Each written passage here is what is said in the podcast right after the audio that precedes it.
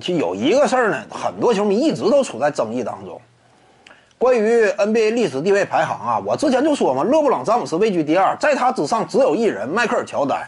有些观众一整就提呢，天狗贾巴尔凭什么位居第三呢？屈居詹姆斯之后啊？按你的理论呢，常规赛 MVP 詹姆斯无外乎就是四个呗。天狗贾巴尔，我要是没记错，六个，对不对？那压盖詹姆斯啊，冠军数量也不虚詹姆斯。这个我再解释一遍啊，为什么勒布朗詹姆斯他的位置高于天狗贾巴尔？因为詹姆斯他取得的成成就呢，无论是个人还是团队荣誉，怎么讲呢？非常过硬。而你再看天狗贾巴尔呢，无论是个人还是团队成就呢，没有那么硬。这话怎么讲？首先，团队荣誉这块儿，天狗贾巴尔以核心领袖身份就拿了一个冠军。当初七一年还七二年率领雄鹿队登顶嘛，与这个大欧奥斯卡罗伯特森携手，他那会儿是老大，对不对？这个不假。但是之后呢，在湖人队后来斩获的那一系列冠军戒指，他能说是老大呀？你就算说勉强把他归类为老大，也最多就一个赛季。其他大部分时间之内，那都得说是魔术师约翰逊实质上的领袖。那你老大冠军你就没有詹姆斯多。所以说老二冠军的话，那这玩意儿成色相对来相对于老大而言，很明显戳了一档吗？这是团队荣誉。除此之外呢，个人成就这块儿，这也是很多球迷质疑的焦点啊。你看贾巴尔六个常规赛 MVP 呀，那勒布朗詹姆斯仅仅四个呀。但是你不要忘了。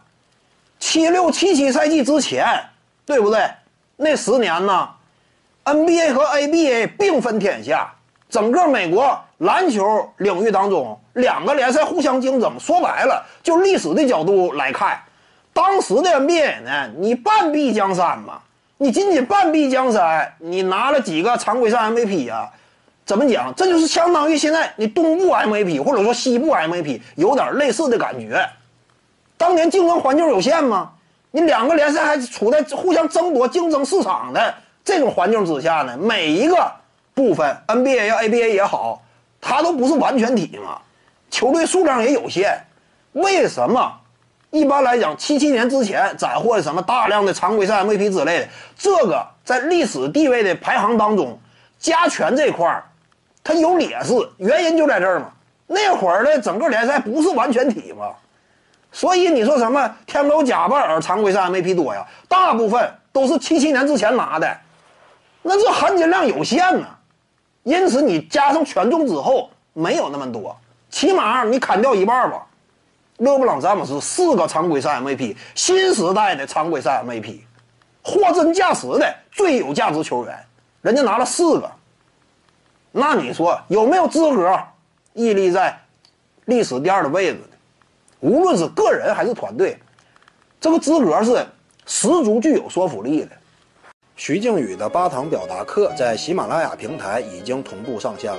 各位观众要是有兴趣的话呢，可以点击进入到我的个人主页当中，在专辑页面下您就可以找到它了。